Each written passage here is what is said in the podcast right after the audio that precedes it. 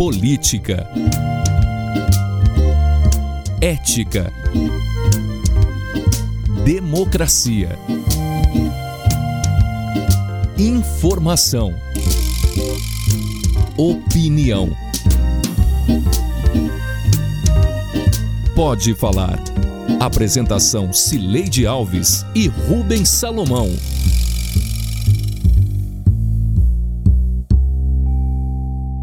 Oi, gente.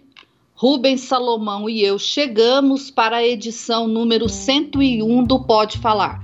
Eu estou em casa, em isolamento social, e Rubens no estúdio da Sagre 730, em Aparecida de Goiânia. O Pode Falar é o primeiro podcast de política de Goiás e com trilha sonora de Beto Estrada. Oi, Rubens, tudo bem? Tudo bem, tudo bem comigo. Vamos indo aqui, eu continuo por aqui no estúdio, você aí no home office. E vamos que vamos. É, primeira edição, é, depois da edição número 100. Eu tô orgulhoso desses nossos três dígitos, Sileide. É, eu também, Rubens. Eu acho que é uma vitória para o nosso trabalho, né? A gente ter conseguido tocar esse é, projeto que foi o primeiro em Goiás. Então é um filho, é um rebento que eu tenho muito orgulho dele. E que bom que o pessoal está aqui com você para a gente ter feito isso. Exatamente. E que bom que o pessoal continua aqui ouvindo a gente. Sei que tem muito político que vai auscultando. Vamos que vamos, Sileide. Vambora. 1982. Nas primeiras eleições livres, depois de duas décadas de ditadura, o PMDB conquistou uma vitória espetacular, ganhando o governo dos principais estados brasileiros. Os goianos fizeram justiça com o voto. Iris Rezende chegou ao governo numa eleição consagradora. 1990. O povo goiano trouxe Íris de volta ao governo. Ele recomeçou o grande trabalho pelo desenvolvimento de Goiás,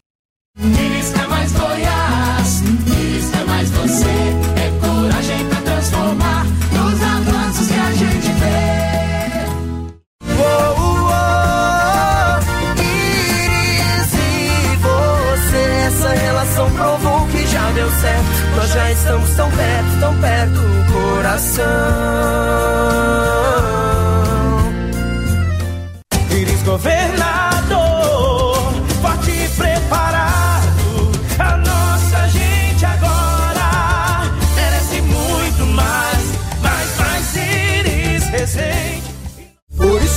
já decidi, eu já sei quem vota. Eu vou votar no Iris, sei que posso confiar.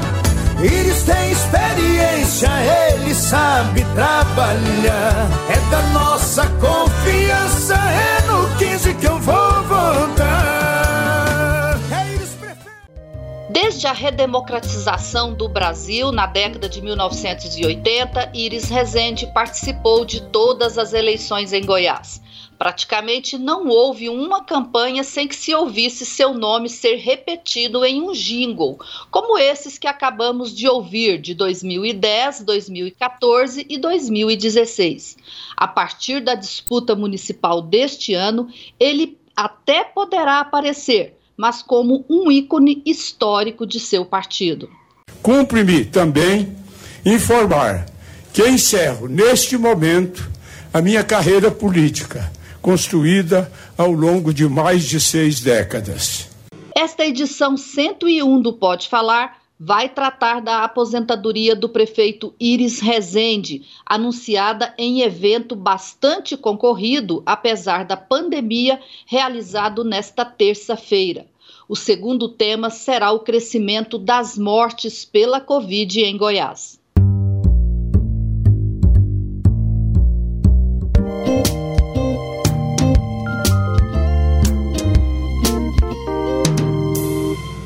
Chamado em 1958 de político revelação, ao se eleger o vereador mais votado da história de Goiânia, Iris Rezende Machado, 86 anos de idade, tornou-se o mais longevo político de Goiás.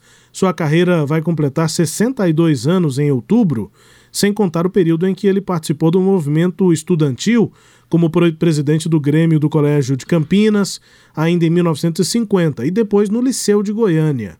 Nessa semana, o prefeito anunciou que vai deixar a vida pública no dia 1 de janeiro, depois da posse do prefeito a ser eleito nesse ano de 2020, durante um pronunciamento que durou pouco mais de 20 minutos. Aqui estou para, de maneira oficial, comunicar que não serei candidato à reeleição à Prefeitura de Goiânia no pleito que se aproxima. Concluirei as minhas atividades públicas no dia 1 de janeiro de 2021, com a transmissão do cargo de prefeito da capital ao legítimo vencedor da disputa, da disputa democrática deste ano. As duas decisões foram amplamente amadurecidas e tomadas de maneira muito consciente. São irredutíveis e definitivas. Devo ainda ponderar que em 2014, após anúncio de encerramento de minha carreira política, tive que reconsiderar a decisão dois anos depois, em face de circunstância muito especial.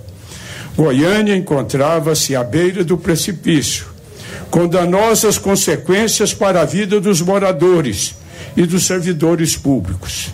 Eu carregava um sentimento de culpa por ter renunciado em 2010, com apenas um ano e dois meses no terceiro mandato, com o propósito de disputar o governo do Estado.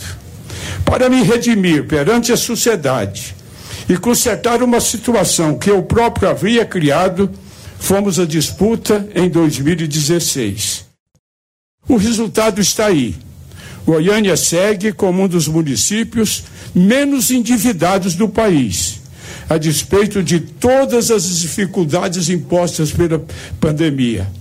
E queremos deixar claro que todas as construções em andamento já contam com os correspondentes recursos em caixa para a conclusão antes do término do meu mandato. Creio ter reparado o meu erro. Portanto, encerrarei a minha vida pública com a plena consciência do dever cumprido senhoras e senhores, não são poucos os que avaliam que a minha existência não tem sentido sem a vivência cotidiana da gestão, os seus desafios e complexidades. Outros afirmam que a política é o sangue que corre em minhas veias, que não consigo jamais me apartar da atividade pública enquanto uma vocação desmedida e vital. Contudo, Sempre disse e continuo a repetir: a política, para mim, na verdade, é um sacerdócio. É o instrumento mais efetivo para fazer o bem sem olhar a quem. É o cumprimento da missão que Deus me destinou. Ao anunciar a decisão de não disputar as próximas eleições e encerrar agora a minha trajetória política, o sentimento que me vem é, sobretudo, de gratidão a Deus por me permitir realizar tanto e ajudar milhares de pessoas que tiveram suas vidas transformadas pela ação do poder público. Esta não foi a primeira vez que Iris Rezende anunciou a aposentadoria. Em 5 de julho de 2016, ele divulgou o que chamou de Carta à Goiânia, na qual escreveu, aspas, refleti muito nos últimos meses e concluí, enfim, que realmente devo finalizar a minha caminhada política. Encerro, portanto, minha trajetória como homem público com a consciência tranquila e o coração em paz procurei retribuir como político e ser humano a tudo que essa cidade e esse estado me proporcionaram. Fecha aspas. E encerrou a carta com o mesmo texto do apóstolo Paulo, no capítulo 4 da segunda carta a Timóteo, repetido nesta semana. Que ao final da minha vida pública que se aproxima, possamos juntos proclamar a mensagem do apóstolo Paulo Combati o bom combate, acabei a carreira, a carreira, guardei a fé com as bênçãos de Deus. Muito obrigado a todas e a todos. Só que lá em 2016, a aposentadoria durou apenas um mês. Ele voltou à ativa em 5 de agosto daquele ano. Iris Rezende volta atrás e anuncia que é candidato à Prefeitura de Goiânia pelo PMDB. O nome dele deve ser homologado na convenção do partido. E convoquei a imprensa para dizer ao meu Estado e ao meu povo e ao meu partido de que, com humildade, eu me coloco também como pré-candidato à.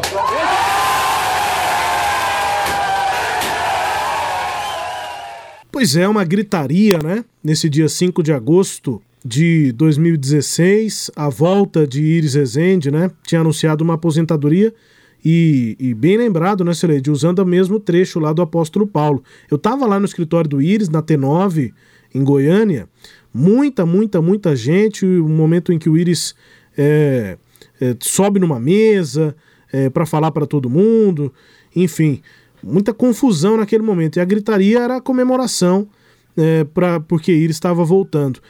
Será que é, a gente pode assistir isso de novo? É, não, não seria nem a primeira nem a segunda vez que Iris é, faria isso, o Sileide. Será que agora é para valer?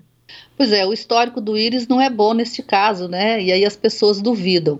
Eu também estava lá naquele 5 de agosto de 2016 e me lembro também dos acontecimentos anteriores é, a esse anúncio. Ele é, até chegou a, a, a, fazer a carta, aposentou-se formalmente, assinou a carta no dia que ele apresentou esse documento, em julho de 2016, mas ele não cessou o assédio das pessoas em torno dele para que ele fosse candidato a prefeito. Então, eu acho que essa é a pequena diferença que tem hoje em relação a 2016. É, ontem, Iris Rezende passou, ontem, eu me refiro quinta-feira, nós estamos gravando na sexta, Iris Rezende passou o dia internamente lá, não teve agenda externa, política, e as informações que eu apurei, Rubens, ele apenas ouviu, tá? Naquela fase da muda, né, que ele fica ouvindo todo mundo.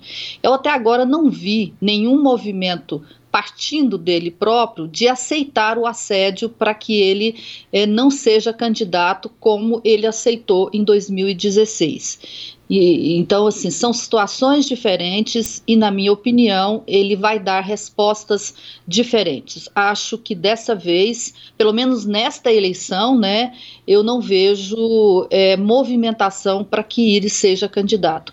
E a gente tem que lembrar, Rubens, que é, a idade é determinante. O Iris Rezende, e eu até escrevi sobre isso no Jornal Popular na quarta-feira, é, ele manejou a carreira dele com muita habilidade nesses 62 anos. Durante do, duas ocasiões, ele não conseguiu, é, ele perdeu o controle disso, né? Foi quando ele perdeu as eleições em 2002 pela segunda vez, e depois, é, e na primeira vez que ele perdeu o controle da carreira foi lá em 1969, quando ele foi caçado pelos militares. Mas nessas duas ocasiões, ele reagiu com muita resiliência. Ele conseguiu superar a adversidade.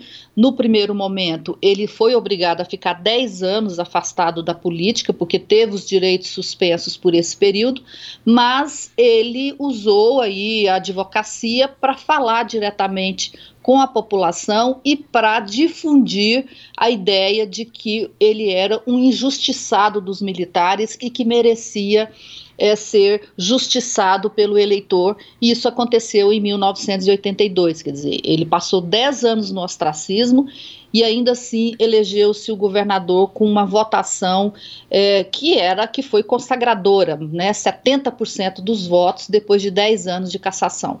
Depois, quando ele volta na eleição de 2004 para tentar refazer a imagem dele, que havia sido é, muito abalada pelo, pelas derrotas de 98 e também de 2002, ele, da mesma forma, é, ele consegue manejar essa volta dele e, e, e, sai por cima.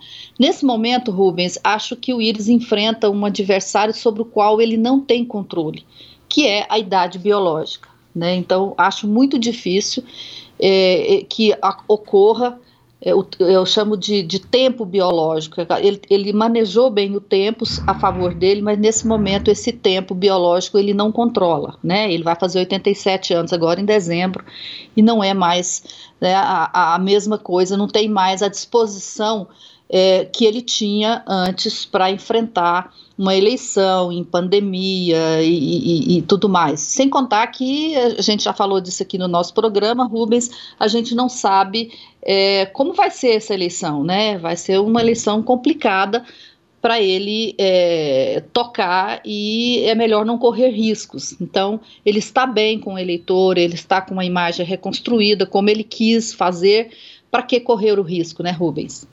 Pois é, os sinais que o Iris é, dá nessa, nesse ano de 20 é, são bem diferentes mesmo dos sinais de, de 2016. Me lembro daquelas semanas, dias ali anteriores ao Iris desaposentar, né?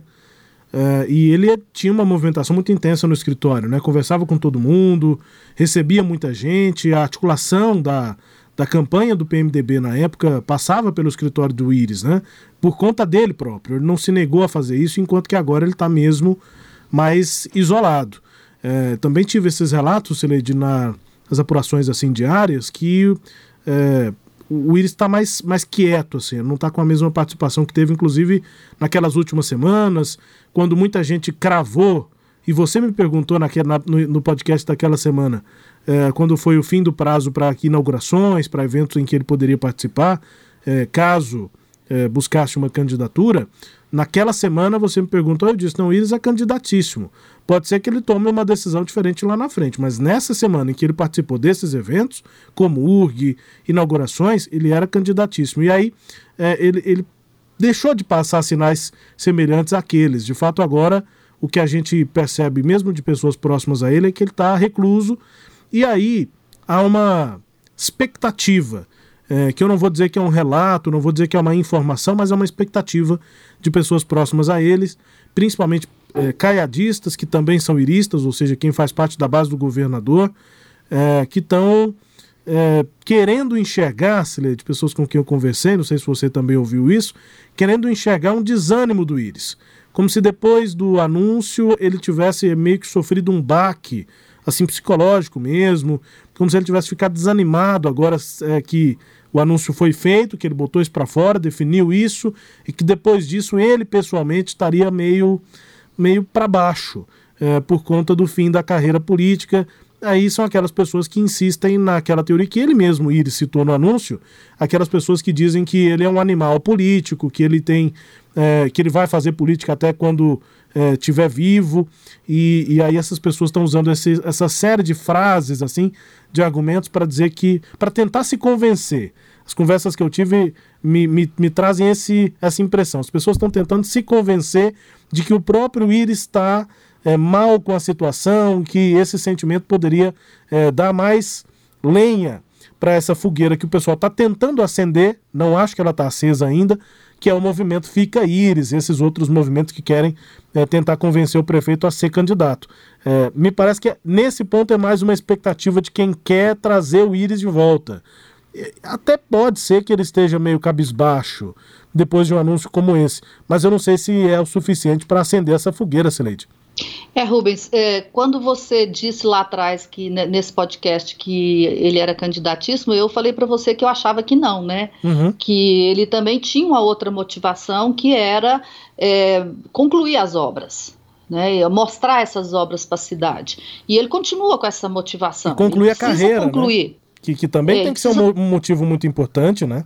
Exatamente, assim, ele quer, ele quer, ele tem aquele desejo de provar que ele é um excelente administrador, um desejo que ele traz com ele desde 1960, quando ele deu uma entrevista para a Folha de Goiás, dizendo: "Vou provar que eu sou um bom administrador". E ele passou a, a, os 62 anos da carreira política dele dizendo isso né, que ele é um bom administrador e ele não perdeu esse foco até hoje. Então eu, eu, eu tenho essa impressão que é, ele, vai, ele vai reunir forças, reunir disposição para concluir as obras. É, e também vai depender muito do, de como o Maguito Vilela vai conduzir esse processo a partir de agora. Eu acho que a, a bola está com, com os Vilela, com o Maguito e com Daniel Vilela, É, esse certamente vai ser um tema que a gente ainda vai falar nos próximos podcasts, porque hoje que nós estamos gravando, essa articulação começou, ela é muito, é, muito iniciante, então não dá para a gente ter uma visão muito completa dela, mas é, eu acho que o, os Vilela terão de demonstrar muita habilidade política, né, ciscar para dentro mesmo, ou seja, trabalhar internamente no, no MDB, tentar reconstruir um pouco a relação que é abalada com, com a família de Íris por conta de mágoas das campanhas anteriores. É, assim, eu acho que o, o, a participação ou não de Íris na campanha, o retorno ou não do Íris, tudo isso, na minha opinião, vai depender de como Daniel e Maguito conduzirem esse processo a partir de agora. Porque Íris saiu e aquela foto é, que você inclusive fez lá e que, e que vai ilustrar esse nosso podcast que é a foto do Iris falando, tendo o Daniel e o Maguito ao fundo, para mim ela, ela é representativa. Iris sai e deixa os dois. Eles darão conta de jogar esse jogo? Eles terão competência? É. Acho que isso que eles vão ter que provar é o que eu penso, Rubens. Essa articulação é, é inicial, Sileidi. Eu conversei sobre ela com alguns outros pré-candidatos. Quem fica assistindo nessas conversas do, dos caminhos do MDB e as conversas que nessa semana né, ficou mais explícito, apesar de serem conversas que estão sendo é, começadas, é, da possibilidade do MDB, por exemplo, receber o apoio do DEM, do governador Ronaldo Caiado. Né? Essa relação entre os Vilela e a, o, o governador, o, governo de Ronaldo Caiado e o partido do governador. É, quem está de fora, os outros pré-candidatos, estão avaliando o seguinte: é um momento de transição política, aí quem quiser volta na edição número 100, né, Celede? Sobre os grupos políticos em Goiás, depois da eleição de 2018 e prestes a termos a eleição de 2020. Então, essa é uma eleição municipal em que a realidade local pesa muito e, e os grupos ainda estão em formação, né? O PSDB, lá do, do Marconi Perillo, o próprio MDB agora com os Vilela e com essa saída do Íris, e, e que caminho vai dar o governador Ronaldo Caiado. Então, os outros pré-candidatos estão observando essa movimentação MDB-DEM, não vem sinais de que esse trabalho vai, vai ser realizado, sequer iniciado pelo Daniel, principalmente pelo Daniel, que é o presidente do partido, e eles dão como exemplo a cidade de Goianésia, Silete. É, o, é. o, Daniel não está ciscando para dentro, por exemplo, na cidade de Goianésia e em outras é, situações para essa eleição municipal. Por que faria diferente em relação ao DEM, que é o partido do governador ao qual ele faz oposição? Então, assim, quem está de fora está meio receoso, está achando que isso não vai para frente. É, mas tem uma diferença. A campanha aqui é de Maguito Vilela. Então, o, apesar do Daniel ser o presidente do regional do MDB, o candidato é o Maguito. E o Maguito tem um jeito de, de fazer articulação diferente é. É, do Daniel. O Maguito é mais para dentro. Assim. O Maguito ele é mais é, é como é, me fugiu a palavra aqui habilidoso, habilidoso. Nisso, né? É. Então eu acho que tem, que tem que ver isso, a diferença entre os dois. É isso. Rubens, vamos aguardar, né? Na semana que entra, será, certamente a gente vai falar sobre isso. Mas por enquanto a gente termina esse bloco para falar de um assunto que muita gente quer esquecer, mas que nós fazemos questão de lembrar a pandemia do novo coronavírus em Goiás. E vamos começar com o quadro Língua Solta, com a música tema Mundo Melhor, da primeira banda goiana de rock, o Língua Solta.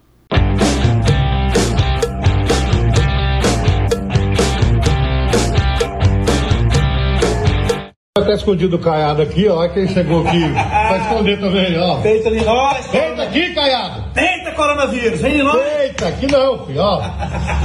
Aqui nós não pega o bicho não, viu? Ela vai comer agora. E agradecer a Deus em primeiro lugar por essa oportunidade da cura. Eu tive 75% dos meus pulmões comprometidos. E agora, graças a Deus, isso já está sendo recuperado.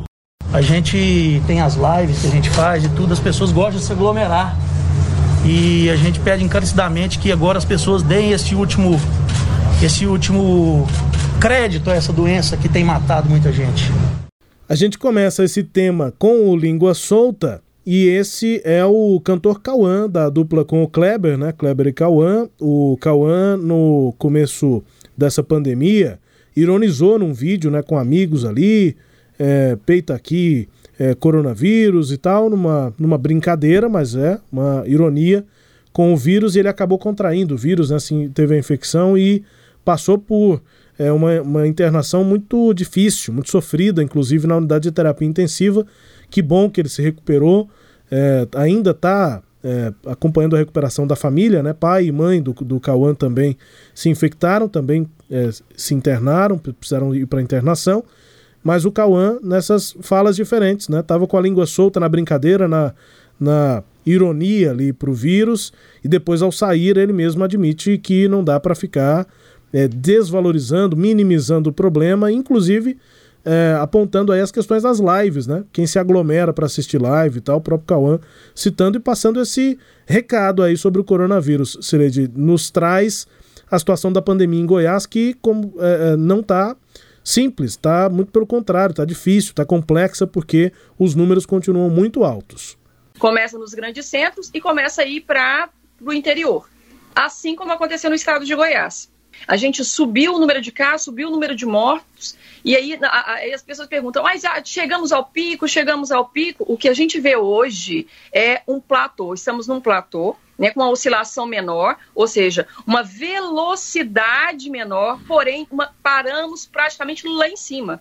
É como se a gente tivesse subido a montanha russa e o carrinho parasse lá em cima. Essa é a grande dificuldade, porque parando lá em cima, você mantém a pressão nos serviços de saúde. É, a Flúvia é, Amorim, superintendente de, da Vigilância Sanitária de Goiás e membro do Conselho do, do, do, Comitê de Operações Emergenciais, o COI, que é o grupo que fica gerenciando e acompanhando os números da Covid, é, ela mostra isso. Quer dizer, nós chegamos lá no topo da montanha, no do ponto mais alto do número de casos e de mortes, e o nosso carrinho aí da, de, de, subir a montanha russa estragou lá em cima, né? Parou, paralisou lá em cima. Essa é a situação de Goiás, como a gente pode é, ver pelos números. Nós chegamos aí nessa sexta-feira, nós passamos dos 3 mil, das 3 mil mortes em Goiás, né? Isso é um, é um, é um dado significativo para a gente entender o que está acontecendo. Nessa sexta-feira pela manhã, a gente superou essa marca. A gente vê aí no histórico é, das últimas semanas dos casos que esses casos subiram, é, vem de uma sequência de, de crescimento na semana 30, que é lá de 19 de julho até o 25 de, de, julho, depois na semana seguinte, novamente, a 31 crescimento, a 32 crescimento, a 33 crescimento, e estamos agora né, na semana 34, é, e aliás, nós já estamos na 35 e a gente não vê ainda uma redução significativa. O caso de mortes também, a semana 34 registrou é, o maior número de mortes até hoje. Para você ter uma ideia, foram 426 óbitos nesta semana. Nas semanas anteriores tinham, tinha sido apenas 278. É, então, isso mostra o que está acontecendo é, em Goiás. É, o que me chama a atenção, Rubens, é que o mundo da política parou de falar da pandemia. Nós é, trouxemos aqui várias vezes esse assunto, e aí eu me lembro que no dia 14 de julho, quando o governador Ronaldo Caiado e o prefeito Iris Rezende se reuniram duas vezes, primeiro no Palácio das Esmeraldas, para o governador assinar o decreto de flexibilização dos 14 dias, do, do, da quarentena 14 por 14, e depois o governador foi e eles se encontraram novamente lá no Paço Municipal quando o prefeito assinou o decreto liberando a quarentena em Goiânia. Naquele dia, ambos disseram que se algo de diferente acontecesse, eles iam tomar outras providências a respeito é, né, do controle da doença em Goiás e em Goiânia. E isso não está acontecendo e é isso que me chama a atenção. Nessa entrevista com a Flúvia, a gente até perguntou para ela: e agora? Vai fazer o quê? Né? E a Flúvia disse que acha que precisa de fiscalizar o cumprimento daqueles protocolos que as empresas, as instituições é, entregaram para o poder público, se comprometendo a cuidar para que, que não houvesse o, a disseminação do coronavírus. Será que esses protocolos estão sendo cumpridos? E por que, que o poder público não está fiscalizando, Rubens? Pois é, e o problema é que a gente já é, sabia disso, né? O próprio governador, quando houve aquela flexibilização, disse que ele, é, no governo do estado, não teria estrutura para fazer a fiscalização. E os prefeitos, como sempre, se omitem, infelizmente. É, então, assim, eu até concordo com a Flúvia. É, às vezes o ouvinte pode se perguntar, mas vocês querem então que vocês querem fechar tudo de novo? A gente não quer nada, a gente quer que a, a pandemia pare de matar tanta gente, né? Como está matando em Goiás. E, e penso como a Flúvia, que é importante fiscalizar. Agora é um problema quando a classe política se omite ou então já admite que não pode fazer nada. É, me incomoda ainda hoje, Sileide, por conta de ver a, a, falta de fiscalização. Tive que ir perto ali da região da 44 é, e, e, e vi a quantidade de ônibus lá, com placas de fora, de outros estados. Continua do jeito que era antes. É, e, e, e tá proibido, Tá Rubens. proibido, tá proibido. E aí, é, quando foi liberado, eles diziam que tinha protocolo e tal. as associações lá da 44, que falaram aqui várias vezes que eles iam cumprir os protocolos, é. a prova clara de que eles não estão cumprindo os protocolos. Não pode ter excursão na 44. É, e eu reforço só a sua, a sua avaliação aí, a sua cobrança que é, a classe política precisa falar de pandemia e fiscalizar, infelizmente. A gente teve até antecipadamente o governador admitindo que não teria estrutura para fiscalizar. Alguma estrutura tem. Hoje, a fiscalização é praticamente zero, né? É, Rubens, e a gente não sabe é, o que fazer, porque eu e você não somos responsáveis por achar solução. O governo e a prefeitura de Goiânia têm profissionais exatamente para pensar sobre isso. O que a gente quer e o que nós estamos cobrando aqui é que haja alguma manifestação, alguma ação. O que fazer, eu não sei. É, é, fechar de novo? Não sei.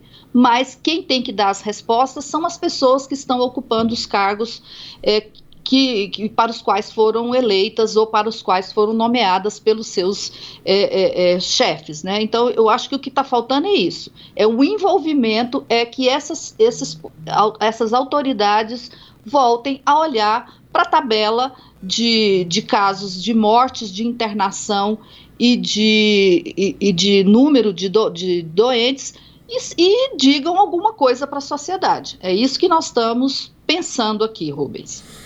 Que cada um assuma a sua responsabilidade, Sileide, é isso. É isso. Então, assim a gente termina esse podcast esperando alguma é, ação na próxima semana. Este episódio teve áudios de Léo Brandão, da TV Serra Dourada, do jornal O Hoje, de propagandas do PMDB e da Rádio Sagres. Confira o Pode Falar todo sábado às nove e meia da manhã na Rádio Sagres 730 e no Sagres Online, no aplicativo da Sagres, no SoundCloud, no Spotify, no Google App, no Deezer e no Castbox. Tchau, Rubens. Caminho não falta. Beijo, Sileide. Até a próxima. Beijo. Tchau, tchau. Apresentamos Pode Falar com jornalistas Cileide Alves e Rubens Salomão.